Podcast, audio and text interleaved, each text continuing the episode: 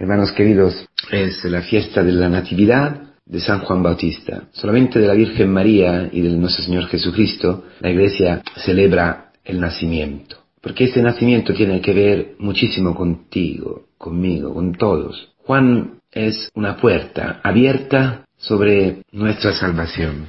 Juan es un nombre nuevo, es tu nombre nuevo, es el nombre eh, escondido, el nombre que, rompe una tradición de pecado, una tradición de, de fracasos, una tradición de esclavitud. Juan es el testigo, Juan es el profeta, Juan es el amigo del esposo. Juan es una palabra para ti y para mí hoy. Su nacimiento es fuente de, salvación y de alegría y de gozo para ti y para mí. Me llama muchísimo la atención hoy que su nombre, su nombre, tiene poder. Ha tenido el poder de eh, hacer hablar a su padre. Es interesantísimo. Inmediatamente se le soltó la boca y la lengua y empezó a hablar bendiciendo a Dios. Era un sacerdote, Zacarías. Bueno, a través de su, de su hijo, de este hijo del milagro, este hijo que no podía tener, a través de este hijo, Zacarías llega a la plenitud de su sacerdocio, bendecir a Dios. Pienso cuántas casas, cuántas familias, los padres no pueden, no pueden hablar con los hijos, y al revés, obviamente. Cuántas palabras, eh, cuántas, cuántas palabras faltan de bendición a Dios. El problema normalmente que tienen los padres hacia sus hijos es un problema de incredulidad. No logran bendecir a Dios. Ven solamente los defectos. Ven lo que de los hijos no cumple sus deseos, sus criterios, sean deseos mundanos o sean deseos religiosos, cristianos si quieres. Y como siempre, en los momentos importantes, fundamentales en la historia de la salvación aparece siempre una familia, aparecen siempre relaciones familiares. Y creo que en este momento histórico, donde la familia está atacada por todos lados, y nuestras familias también están atacadas, el demonio eh, se insinúa empujando la duda. Dudar que Dios ha preparado para nosotros una historia de salvación maravillosa. Yo creo que hay que pasar por la experiencia de Zacarías, de Isabel y de Juan. Juan, el nombre nuevo, el nombre que ninguno podía prever, es ya la señal de la novedad que, que siempre lleva consigo la aparición de Dios en la vida de las personas. Es una novedad. Entonces tú no puedes conocerla. No la conocías. Es algo que no viene de ti. Es algo que no viene de mi pensamiento, de mis criterios. Repito, ni criterios religiosos, porque no es según una lógica económica, no es según una lógica humana la forma de actuar de Dios. Las familias siempre necesitan dar a luz a Juan, todos los días. Y Juan es el nombre nuevo, es decir, la novedad. ¿Sabes que Dios actúa en todas las familias, todos los días, porque todos los días es nuevo. Todos los días Dios hace cosas nuevas en nuestra vida. ¿Por qué? Porque, porque el Dios es más poderoso del demonio, que al revés nos pinta todo como siempre igual, que no va a cambiar nada, que siempre, será siempre la misma, la misma cosa, el mismo rollo, el mismo carácter. El problema no es que sea o no sea algo nuevo, en el sentido que tu marido cambie carácter, tu, tu mujer, tus hijos. No, el problema es tu corazón. El problema es tu lengua. La lengua puede bendecir solamente si el corazón ha encontrado a Dios. Ha experimentado lo que ha experimentado Zacarías. Y Juan el nombre Juan quiere decir, Dios hace gracia ahora, ahora. Juan es el signo que Dios actúa todos los días y renueva todo. Juan abre el camino al encuentro con el Mesías, con Cristo. Juan es el esposo, el amigo del esposo, que prepara a Cristo el camino para que tú y yo podamos acoger a Cristo como nuestro esposo, después de nuestra alma, todos los días. ¿Ves? Está todo conectado, está todo unido. Es importantísimo para, para cada madre hacer la experiencia de Isabel. Es decir, saber y conocer su propia esterilidad. Que cada hijo, y por supuesto el marido, es un don de Dios. Que Dios renueva todos los días. Porque Dios todos los días rompe nuestra esterilidad, vuelve fecunda nuestra esterilidad, hace proezas en nuestra debilidad, forma suma, forma cumplida, total, en la Virgen María. Virgen, sin conocer a hombre, va a tener a un hijo. Lo mismo tiene que experimentar Zacarías. Cuando Zacarías le había dicho, había profetizado el ángel, estarás mudo hasta que no verás el cumplimiento de esas palabras.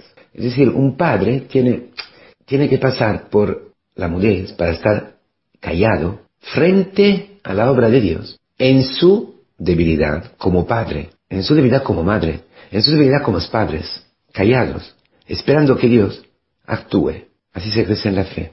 Cuando reconoce la obra de Dios, entonces le da el mismo nombre que le ha dado la madre, un nombre nuevo, el nombre que Dios, que significa exactamente que Dios en aquel momento mismo estaba haciendo una gracia. ¿Cuál, gracia? Lo decía, reconducirá los corazones de los hijos hacia los padres y de los padres hacia los hijos. ¿Qué quiere decir esto? Muchas cosas. Pero sobre todo quiere decir, finalmente, la fe será transmitida. Porque, ¿qué es que, reconduce el corazón de los hijos hacia los padres y el corazón de los padres hacia los hijos? Es la fe, es la fe. Porque sin fe no puedes educar a tu hijo. Hará, harás de todo, pero no lo educarás. No tendrás autoridad. Es decir, no te podrá obedecer. No podrá eh, poner su oído a tus palabras porque serán palabras vacías, palabras mundanas. O legalistas, moralistas, que no tienen ninguna carne, ningún espíritu dentro de la carne. Palabras vacías. Sin embargo, si tienes fe, es decir, si creces en la fe, y crecer en la fe supone también estar callados, como la Virgen María, meditando todas las cosas en el corazón, como, como Zacarías. ¿Cuándo tú vas a ver? ¿Cuándo verás las obras de Dios en tu hijo? Por la fe. la fe te dará de ver dentro de tu hijo, aunque esté mal, aunque esté pecando, aunque esté no sé qué, en crisis, si tú podrás reconocer que Dios hace gracia ahora, entonces se tu, tu boca, tu lengua, y tú podrás bendecir al Señor. Porque lo que va a transmitir la fe, lo que va a ligar de verdad el Padre al Hijo, el Hijo al Padre y a la Madre, lo que hace una familia cristiana es la bendición. Se encontraron dos ángeles, ¿no? El uno al otro pregunta, ¿dónde está Dios? ¿Dónde está Dios? La Shekinah, ¿dónde está? En la bendición. El decir bien de Dios. Alabar a Dios porque Dios dice bien de ti. Porque Dios está actuando en tu vida.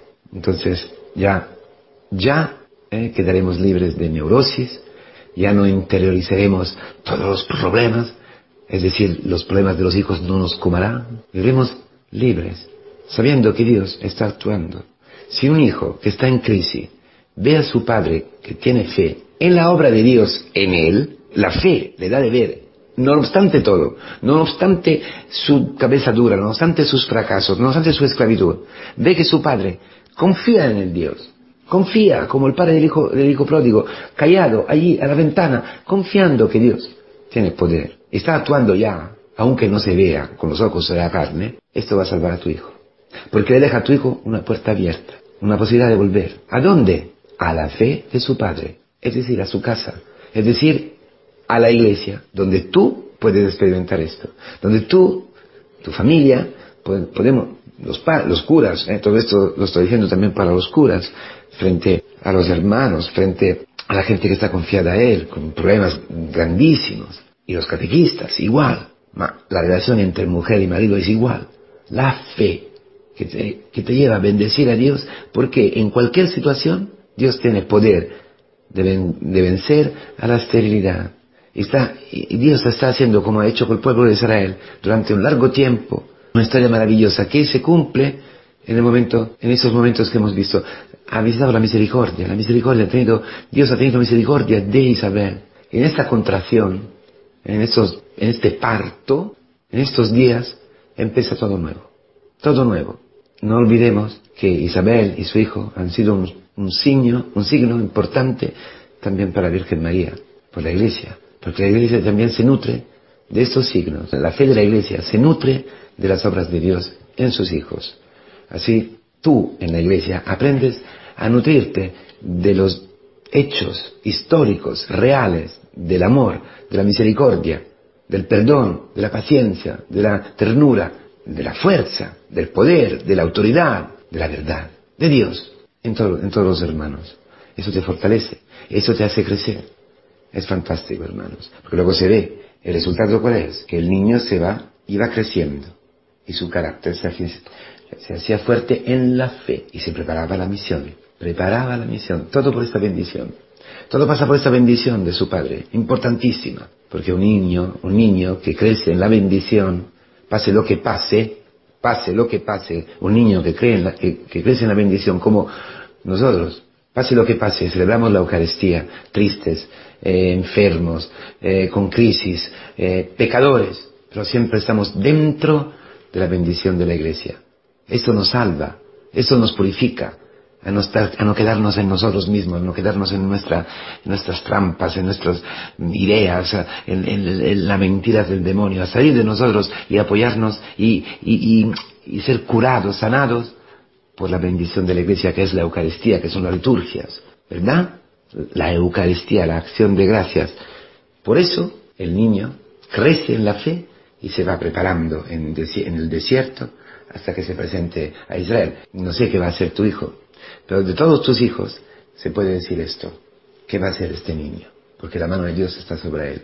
Si, tuviéramos estos ojos de fe, mira si tu hijo pudiera ver en tu mirada la fe. Viviría el desierto que Dios ha preparado para él, que es una crisis, una crisis sentimental, la novia que lo deja, una crisis en el estudio, se le toman el pelo, lo que sea, un desierto fundamental para, para, para el bautista para poder ir a cumplir su misión, para revelarse a Israel. Como tu hijo, tu hija, se tendrán que revelar al mundo, tendrán que revelar como cristianos en, la misión que Dios ha pensado para ellos.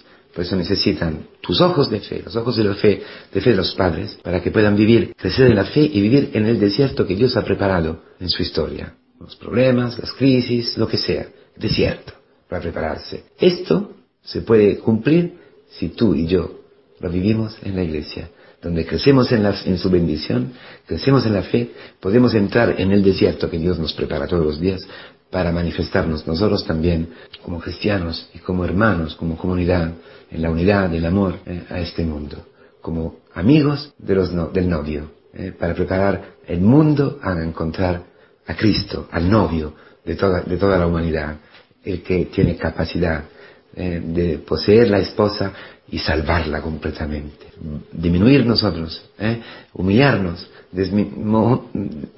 como decir, desaparecer casi, para que aparezca Cristo, porque esta es la misión, esta es la revelación, la llamada conversión que hizo Juan Bautista, que está, que, que está preparada para tus hijos, para ti, para, para todos los hermanos de la comunidad, supone un, bajar, bajar hasta desaparecer, para que Cristo venga al mundo, para que Cristo aparezca y el mundo se salve que son tus parientes, que son las personas que están a tu lado. Eso se cumple en la bendición. Eso se cumple porque Dios actúa, Dios hace gracia ahora. Y este ahora es ahora de todos los días. Ánimo pues, ¿eh? porque a eso estamos llamados. ¿eh?